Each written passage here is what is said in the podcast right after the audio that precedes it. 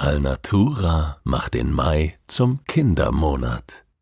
Denn für jede Bestellung aus dem Kinder- und Jugendbereich gehen 10 Euro an verschiedene Kinderschutzorganisationen. Auf alnatura.de findest du hochwertige Produkte für den natürlichen Kinderschlaf. Ökologisch, schadstoffgeprüft und unglaublich gemütlich. Und mit dem Code STRAND sparst du 10%. Alnatura. Natürlich mit zwei L.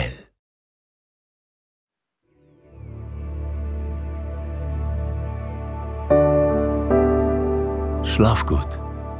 Träum was Schönes. Das waren die Worte meines Vaters. Auch er hatte seine Mühe mit dem Einschlafen. Doch wenn er schlief, dann träumte er vom Reisen. Ich erzähle hier von diesen Reisen. So wie es war und so wie es hätte sein können.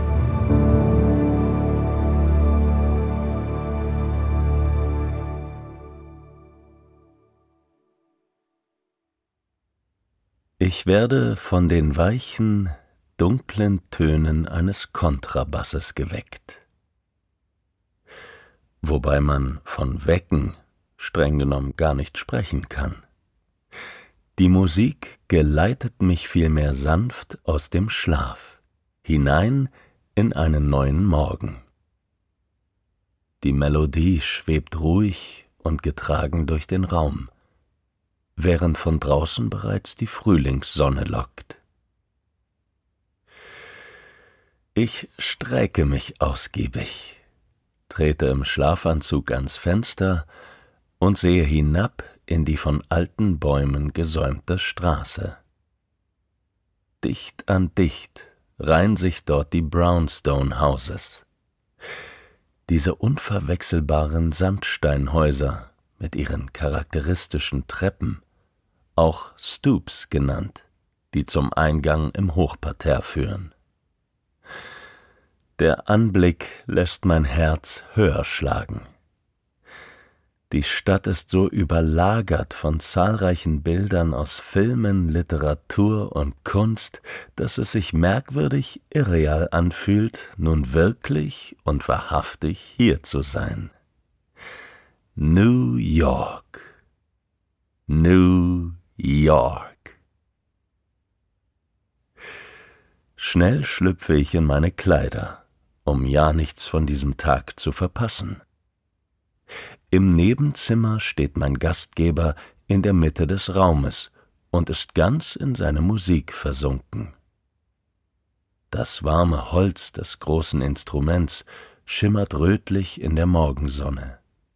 Die Töne vibrieren durch das Zimmer und scheinen alle Gegenstände in eine kaum wahrnehmbare Schwingung zu versetzen. Die schweren Perserteppiche auf dem Boden, die übervollen Bücherregale, ja selbst die winzigen Staubflusen, die als flirrende Lichtpunkte im Gegenlicht durch die Luft tanzen. Hans scheint meine Anwesenheit zu spüren, denn er unterbricht sein Spiel und dreht sich zu mir um. Als er mich sieht, geht ein Lächeln über sein Gesicht, und hinter seinen Lachfältchen blitzt immer noch der freche Junge hervor, als den ich ihn damals kennengelernt habe. Von der ersten bis zur vierten Klasse waren wir unzertrennlich und haben es wie durch ein Wunder geschafft, all die Jahre hindurch Kontakt zu halten, und das, obwohl schon seit vielen Jahren ein ganzer Ozean zwischen uns liegt. Vorsichtig stellt Hans den Kontrabass zur Seite. Das ganze Zimmer ist voller Musikinstrumente. Ein E-Bass, zwei Gitarren und eine Trompete. Schon als kleiner Junge sang, pfiff und trommelte Hans immer vor sich hin. Und inzwischen hat er es als Jazzmusiker bis nach New York geschafft. Er grinst mich an und schlägt mir auf die Schulter. Jetzt zeige ich dir erstmal, wo man den besten Kaffee in ganz New York bekommt. Ohne Eile schlendern wir durch die Straßen des Viertels. Greenwich Village war seit Anfang des 20. Jahrhunderts das Zentrum der New Yorker Bohème. Musiker, Literaten und bildende Künstler trafen sich hier in den Bars und Restaurants, von denen viele inzwischen wie ihre Besucher zu Legenden geworden sind. Ich nehme einen tiefen Atemzug. Unverkennbar liegt ein Hauch Frühling in der Luft. Die Magnolienbüsche vor den Häusern tragen erste blassrosa Blüten, und ich spüre, wie mir die erste zarte Wärme des Jahres neue Energie gibt. Ich fühle mich, als würde ich aus einem langen Winterschlaf erwachen, und mit jedem Atemzug füllen sich meine Lungen mit pulsierender Euphorie. Keine zwei Blocks von Hans Wohnung entfernt befindet sich ein kleines Café mit Wänden aus Mauerstein und eleganten hölzernen Stehtischen. Das sanfte Brummen des Grinders tönt durch den ganzen Raum, und im Café verbreitet sich ein köstlicher Duft nach frisch gemahlenem Kaffee. Die gerahmten Schwarz-Weiß-Fotografien zeigen Szenen aus der Nachbarschaft. Häuserfronten mit den so typischen Feuertreppen, die ein geometrisches Schattenmuster auf die Fassaden werfen. Eine Frau, die einen riesigen Pudel an der Leine hinter sich herzieht. Grüppchen von Menschen mit Sonnenbrillen vor einer Bar, die einfach nur cool aussehen. Man kann es nicht anders nennen. Wieder einmal läuft mir ein Schauer über den Rücken, wie es mir in diesen Tagen immer wieder passiert. Ich bin tatsächlich in New York, dieser Weltmetropole, die die Menschen seit Jahrhunderten in ihren Bann zieht. Mit unserem Kaffee schlendern wir Richtung Subway. Dort setzt Hans mich ab. Er spielt am Abend ein Konzert, auf das er sich noch vorbereiten muss, und so bin ich den Tag über allein. Es ist mir ganz recht. Nur ich und die Stadt. Und alles hier ist aufregend. Selbst das U-Bahn-Fahren in New York fühlt sich besonders an von den aluminiumfarbenen Waggons, die ein wenig alten Blechbüchsen ähneln, bis hin zum Zweiklang, der das Schließen der Türen ankündigt. Das alles kommt mir so vor, als hätte ich es einmal im Traum gesehen, der nun endlich Wirklichkeit geworden ist. Grinsend sitze ich auf einer der blauen Plastikbänke und beobachte die Menschen, die in eine Zeitung oder in ihre Handys vertieft sind, während die Bahn unterhalb der Seventh Avenue entlang saust. Es kommt mir so vor, als würde jede Ecke, jeder Straßenname etwas in mir zum Klingen bringen. Leise summe ich einen Song der Pet Shop Boys vor mich hin und kann dabei ein Schmunzeln nicht unterdrücken. New York City boy, you'll never have a bored day, 'cause you're New York City boy, where 7th Avenue meets Broadway. An der Station Columbus Circle steige ich schließlich aus. Sobald ich den Untergrund verlasse, bietet sich meinen Augen ein verrückter Kontrast. Hinter dem riesigen Kreisverkehr ragen die Fassaden imposanter Gebäude in die Höhe. Das New Yorker Hauptquartier des CNN, das Deutsche Bank Center und die Trump Towers. Gegenüber erstreckt sich das üppige Grün des Central Parks, das wie ein Meer gegen die Hochhäuser zu branden scheint. In den gläsernen Fassaden spiegelt sich der blaue Himmel. Die marmorne Statue in der Mitte des Kreisverkehrs stellt Christopher Columbus dar und erinnert an seine folgenreiche Ankunft in Amerika. Der Basilisk ist immer noch der offizielle Messpunkt der Stadt, nach dem alle Entfernungen von und nach New York berechnet werden. Ich befinde mich also gewissermaßen im Herzen der Stadt. Sobald ich den Park betrete, ist die Hektik des Kreisverkehrs vergessen. Breite Fahrradwege ziehen sich wie Straßen durch die Anlage, so dass man sich vorkommt, als beträte man eine eigene kleine Stadt. Mit seinen 345 Hektar Fläche ist der Central Park auch tatsächlich doppelt so groß wie das Fürstentum Monaco. Die mächtigen Bäume strecken ihre nackten Äste und Zweige in den blauen Frühlingshimmel, und hier und da sprießen schon frische Blättchen. Nach einiger Zeit erreiche ich die steinerne Gapstow Bridge. In einem eleganten Bogen spannt sie sich über einen glitzernden See. Dahinter erheben sich die Silhouetten der New Yorker Hochhäuser aus braunem Sandstein, die oftmals in Terrassen spitz zulaufen, so dass sie an ihrem Ende wirklich mit einer feinen Nadel an den Wolken zu kitzeln scheinen. Ich lasse mich am Ufer auf einem sonnigen Flecken Gras nieder. Die Luft ist wie von einem leisen Summen erfüllt. Die Vorfreude des Frühlings ist förmlich mit Händen greifbar. Das frische junge Grün der Buchen umflirrt die Stämme wie ein Insektenschwarm, und die Sonne erwärmt meinen ganzen Körper. Ich spüre das noch etwas feuchte Gras unter meinem Körper und genieße das Gefühl, mich endlich wieder unbeschwert im Freien aufhalten zu können. Der Winter sitzt mir immer noch in den Knochen, doch ich merke, wie die bittere Erinnerung an die einsamen Abende mit jedem weiteren Atemzug Stück für Stück aus meinem Körper entweicht. Mit neuer Energie setze ich schließlich meinen Weg fort, vorbei an malerischen Pavillons, unter denen verliebte Paare die Frühlingsgefühle genießen, an Spielplätzen, auf denen Kinder jeden Alters wild herumtoben, als wären sie von einem Frühlingsteufel besessen. Den Park von Süd nach Nord zu Fuß zu durchqueren, würde den halben Tag in Anspruch nehmen. Deswegen greife ich nochmal auf die Subway zurück. Sie bringt mich direkt in das Herz des New Yorker Jazz, nach Harlem.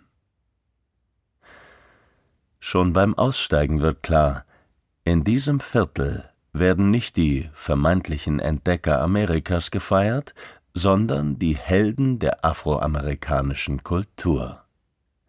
Denn am nördlichen Ende des Central Parks findet sich auch eine Statue. Aber diesmal ist es nicht Christopher Columbus, sondern Duke Ellington. Im Anzug und sehr aufrecht steht die Jazzlegende neben seinem Klavier. Der Duke machte sich während der sogenannten Harlem Renaissance einen Namen. Die Zeit der 20er und 30er Jahre machte Harlem zum Zentrum schwarzer Kunst und Kultur. Auf sogenannten Rent-Partys gaben die Musiker in ihren Wohnzimmern Konzerte, um sich so die Mieten leisten zu können. Das Viertel hat sich inzwischen sehr verändert, doch der Geist ist der gleiche geblieben. Ehrfürchtig stehe ich vor dem Apollo Theater. Schon von weitem ist die senkrechte rote Leuchtschrift sichtbar, die von einem filigranen Stahlgerüst gehalten wird. Alle haben sie hier gespielt. Billie Holiday, Ella Fitzgerald, Louis Armstrong oder auch die Jackson Five. Etwas wehmütig lasse ich mich durch die lebendigen Straßen treiben. Die Brownstone Houses stehen hier dichter gedrängt als in Greenwich Village, und die Bürgersteige sind breiter.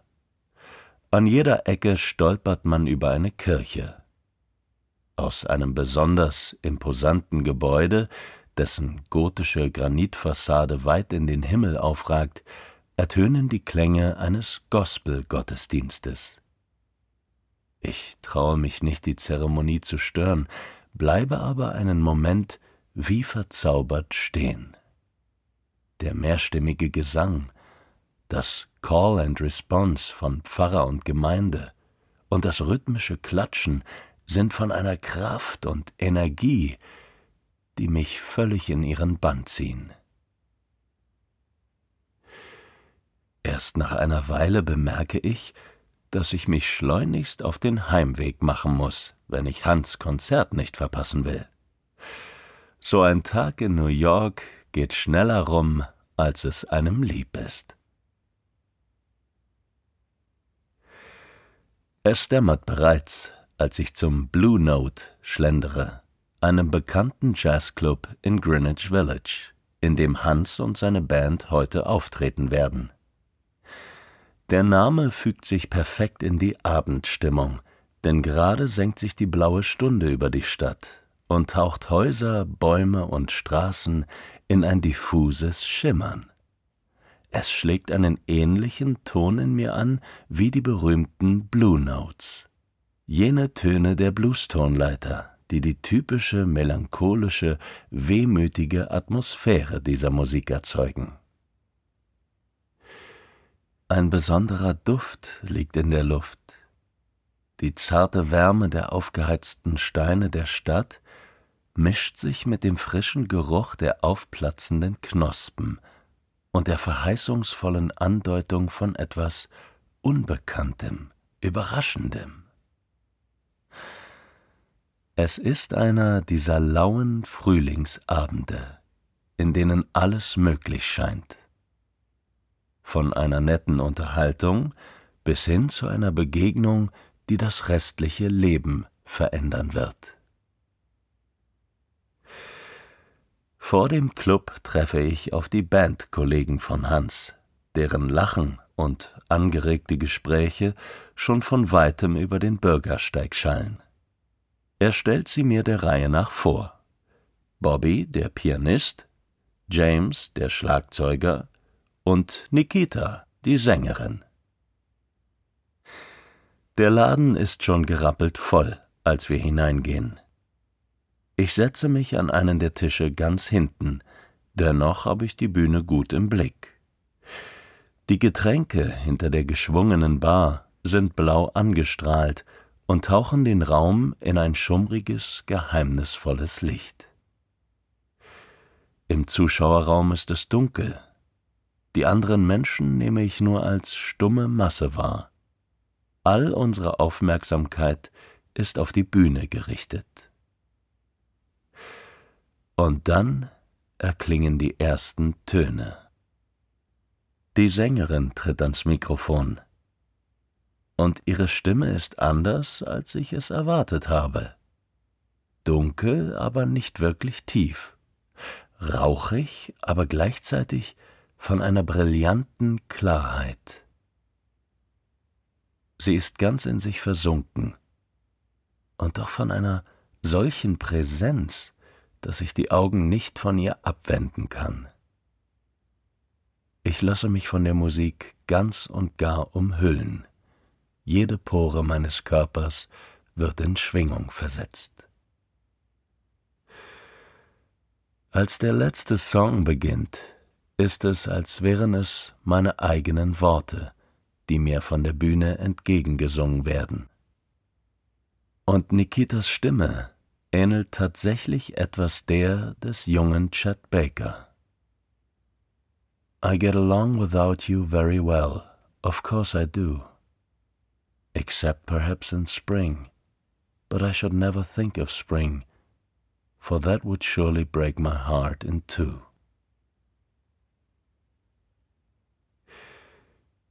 Nach dem Konzert habe ich das Bedürfnis, allein zu sein.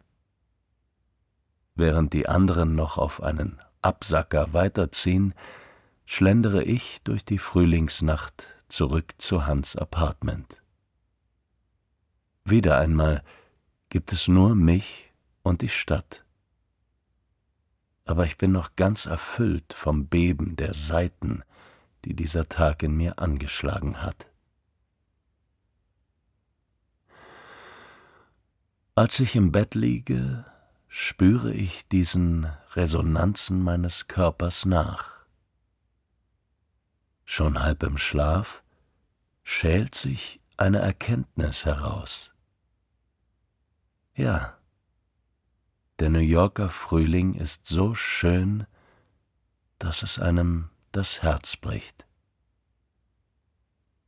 Aber nichtsdestotrotz will ich ihn mit jeder Faser meines Körpers erleben, will ihn gierig in mich aufsaugen, bis ich randvoll gefüllt bin. Und in Vorfreude auf den nächsten Tag schlafe ich ruhig und zufrieden ein.